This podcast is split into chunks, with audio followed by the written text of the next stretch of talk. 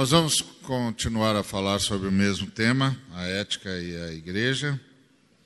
E em Lucas 9, versículo 55, Jesus Cristo disse aos seus discípulos: Vós não sabeis de que espírito sois.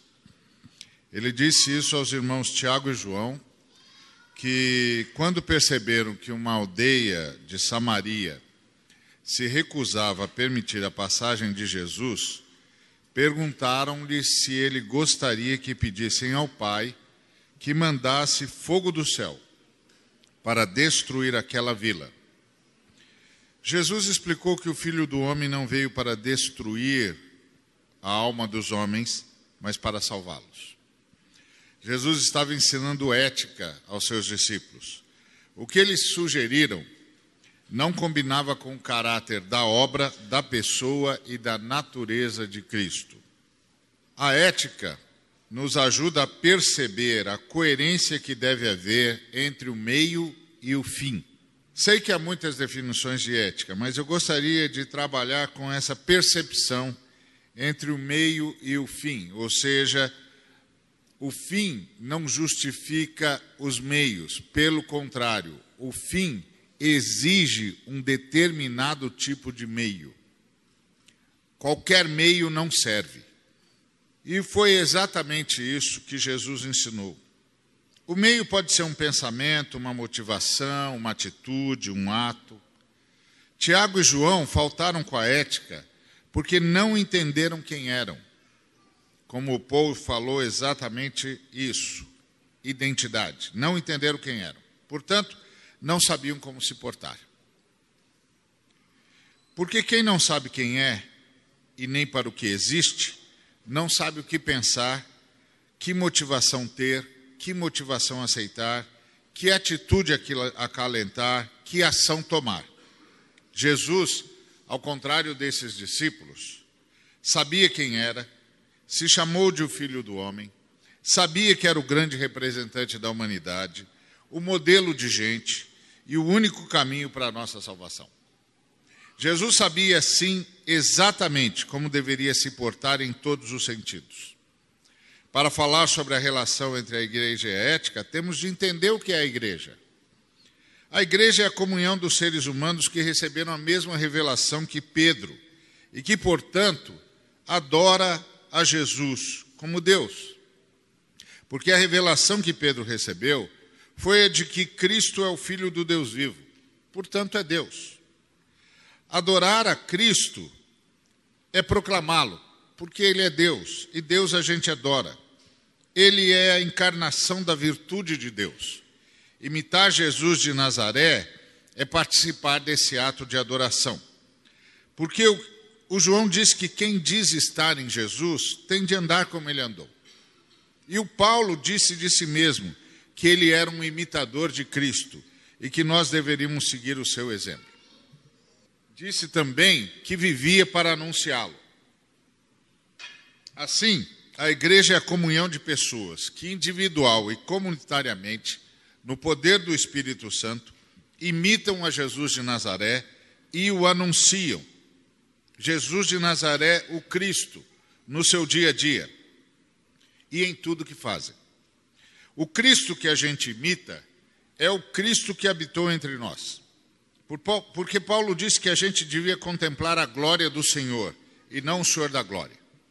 E a glória do Senhor é Jesus de Nazaré, o Cristo fazendo a vontade de Deus. É Jesus de Nazaré, o Cristo, em perfeita comunhão com Deus. É Jesus de Nazaré, o Cristo, tendo Deus como sua comida e bebida e andando por todos os lugares para fazer o bem para todas as pessoas. Também temos de nos lembrar que quando João estava nas regiões celestes, chorando porque não havia quem pudesse tomar o livro da mão daquele que estava sentado no trono, um ancião apontou para ele o leão da tribo de Judá. Porém, tudo que João conseguiu ver foi o cordeiro que foi morto. O céu pode falar do leão, porém a gente só vê o cordeiro. Se temos de imitar alguém, só podemos fazer isso em relação a alguém com quem a gente conviveu ou que a gente pôde observar. e a gente vê o cordeiro. Portanto, só dá para imitar o cordeiro. A espiritualidade cristã não é a do leão, mas a do cordeiro. Isso deveria influenciar a nossa liturgia, de modo que todas as nossas músicas, como os demais movimentos litúrgicos, deviam nos mostrar o cordeiro, que foi morto e que ressuscitou ao terceiro dia, mostrá-lo em sua devoção ao Pai e serviço aos homens. A igreja também é um homem coletivo. Paulo diz que Jesus Cristo criou nele mesmo, nele mesmo, um novo homem, um só novo homem. Esse novo homem é fruto da reconciliação que Jesus fez entre judeus e gentios na sua cruz. Recordemos que, para a mentalidade judaica, o mundo estava dividido em dois grupos: judeus e gentios. O que os separava era a compreensão e o relacionamento com Deus. Os judeus sabiam tudo de Deus e com ele tinham comunhão. Os gentios, por sua vez, não tinham nada. Estavam sem Deus no mundo e, portanto, sem senso de finalidade e sem senso de esperança. Jesus Cristo, ao apresentar-se a ambos como a única possibilidade de realmente se ter acesso a Deus e às suas promessas, colocou-os numa mesma base acabou a briga. Tanto um quanto o outro precisam de Cristo para ter Deus. À medida que judeus e gentios vão admitindo isso e se rendendo a Jesus, passam a formar a nova humanidade. Porém, com uma diferença significativa em relação ao anterior. São habitação do mesmo Espírito e passam a se amar tanto que essa unidade, o homem coletivo, fruto desse Espírito, finalmente aparece e a imagem e semelhança da Trindade é plenamente manifestada. Então, viver a igreja é fomentar o surgimento dessa comunidade que manifesta essa unidade. Isso também deveria dar o tom da nossa liturgia. Vocês já se deram conta de quantas músicas nós cantamos enfatizando a primeira pessoa do singular? Eu, eu, eu, eu. Onde está o nós? Quando vamos aprender a nos ver a partir da comunidade? E tem mais, a igreja também está identificada com o reino de Deus. Em Daniel, o reino é um domínio exercido por um povo que nunca o perderá. Em Apocalipse, é um povo de sacerdotes que reinará sobre a terra. Em João Batista, o reino exige que as pessoas se arrependam, o que vai desembocar na prática da solidariedade.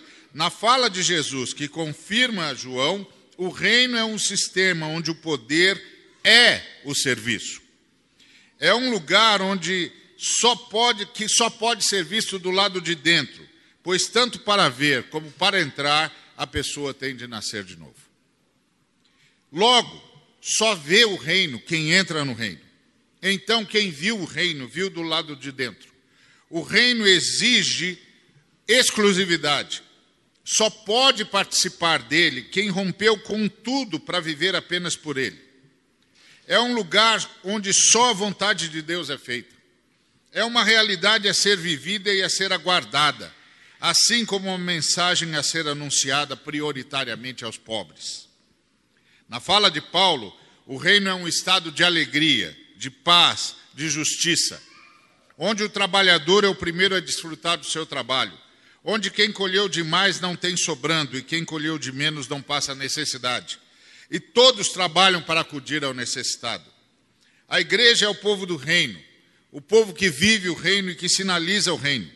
Ser ético, então, para a igreja é ser coerente com a história em meio à sociedade, com a complexidade de sua natureza e finalidade, ou seja, solidariedade, devoção, fraternidade, em que músicas, leituras e orações nosso compromisso como povo do reino aparece? Nós precisamos repensar isso. A ética começa na liturgia, na forma como nós apresentamos o nosso culto a Deus. A gente é ético no contexto onde a gente vive. O nosso contexto é o Brasil, país de contrastes perversos uma das maiores economias e um dos piores índices de distribuição dessa riqueza. uma tecnologia desenvolvida ao lado das, dos piores índices de alfabetização e de aquisição de cultura. Uma das arquiteturas mais reconhecidas e respeitadas ao lado de um dos maiores índices de déficit habitacional e de submoradias. Um dos maiores territórios do planeta, com das terras mais férteis, ao lado pior, dos piores índices de distribuição de terra. Uma das mais eficazes agriculturas ao lado da fome e da subnutrição. Uma medicina das mais, das mais desenvolvidas ao lado de índices estarrecedores de mortalidade infantil. Uma das legislações mais avançadas na área dos direitos humanos, ao lado de graves índices de violência contra a mulher, abuso de crianças e adolescentes e prática de tortura. Um dos códigos penais de maior senso humanitário, ao lado de um sistema carcerário mais aviltante e degradante da história uma das democracias raciais mais celebradas ao lado de um racismo pérfido, pois sutil, não confessado e disfarçado de problema socioeconômico, onde o negro, cantado em prosa e versa, não consegue ser cidadão e está condenado à pobreza e à ignorância. Uma das constituições mais avançadas, ao lado dos piores e mais corruptos políticos encontrados numa nação classificada entre as modernas um dos sistemas de votação mais avançados ao lado de um processo eleitoral marcado pela preponderância do poder econômico e por vícios que perpetuam no poder uma caça de caudilhos. Sistema onde se tem obrigação do voto, mas não se tem direito de veto. Onde o eleito pelo povo transforma o mandato em patrimônio pessoal e fonte de riqueza. Uma cultura marcada pela criatividade ao lado de um mercado cultural colonizado e empobrecedor um dos povos que mais confessam a existência de Deus, ao lado de uma vergonhosa manipulação religiosa e arraigadas práticas de superstição que o tornam prisioneiro de forças malignas.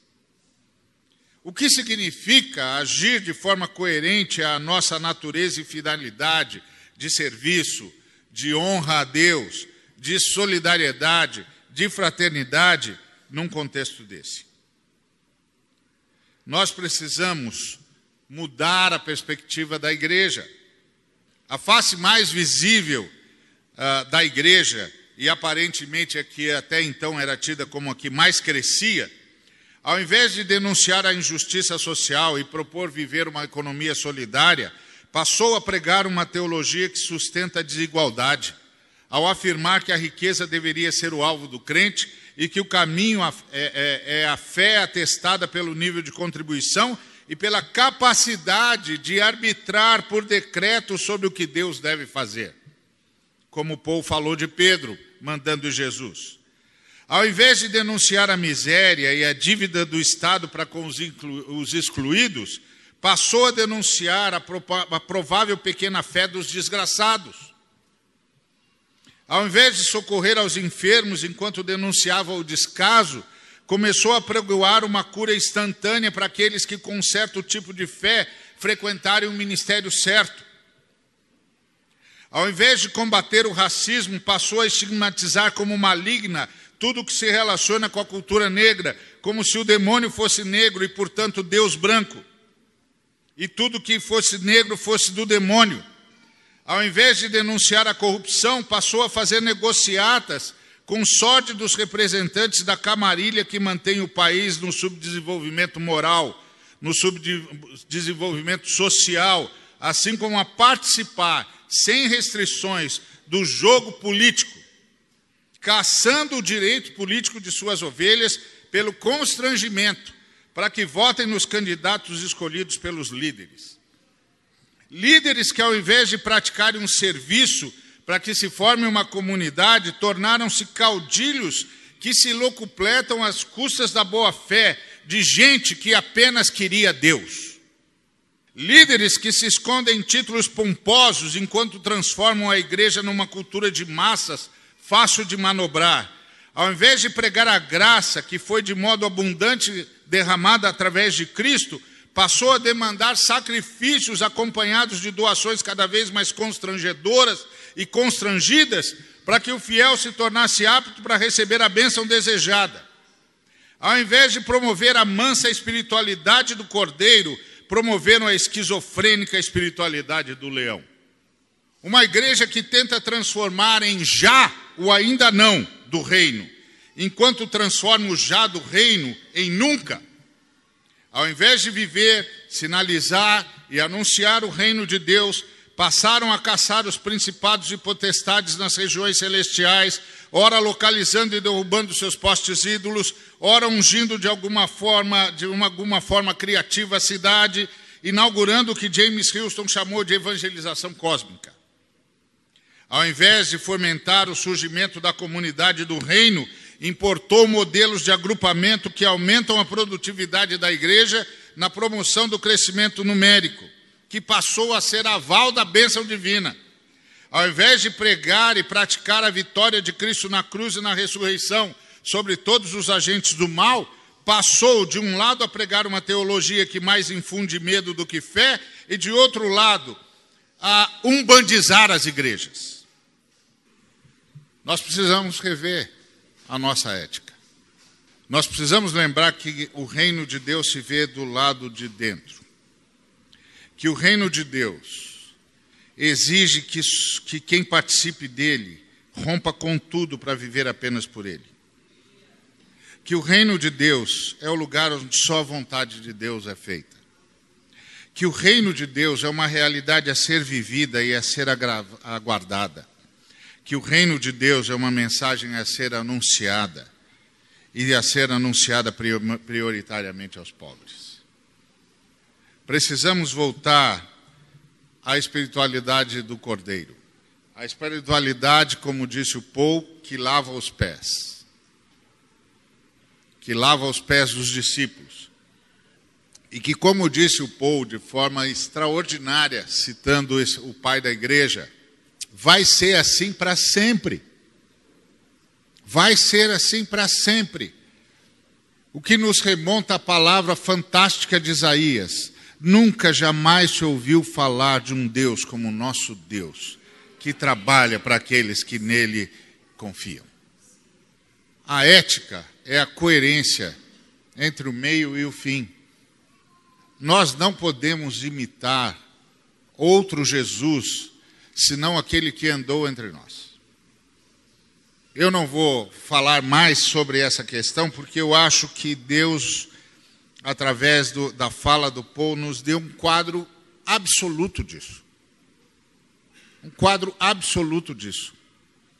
Desse Jesus que se cinge da toalha, que toma a bacia e se humilha, e nos dá uma referência de vida. Numa época em que a igreja brasileira está escolhendo inimigos para enfrentar, nós precisamos repensar a igreja e começar a escolher pés para lavar. Que Deus nos abençoe.